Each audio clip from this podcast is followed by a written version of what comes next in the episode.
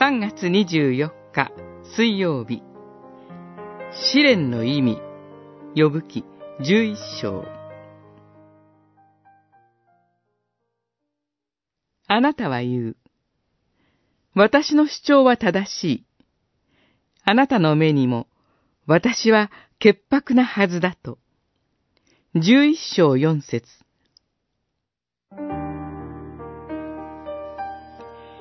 友人、ソファルは、潔白を主張する予部に対して、口がうまければ、それで正しいと認められるだろうか。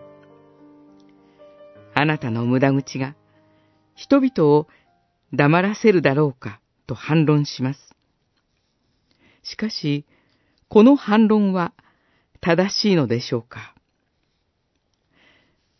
神ご自身が、ヨブを、無垢な正しい人で、神を恐れ、悪を避けて生きている、と語られたのです。ヨブは、罪のゆえにではなく、その潔白さのゆえに、サタンの目に留まったのでした。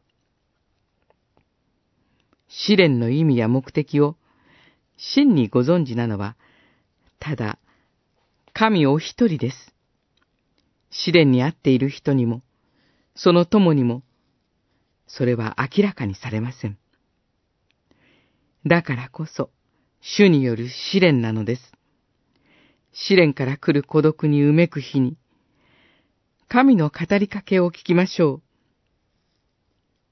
今しばらくの間、いろいろな試練に悩まねばならないかもしれませんが、あなた方の信仰は、その試練によって本物と証明され、火で精錬されながらも、朽ちるほかない金より、はるかに尊くて、イエス・キリストが現れる時には、賞賛と光栄と誉れとをもたらすのです。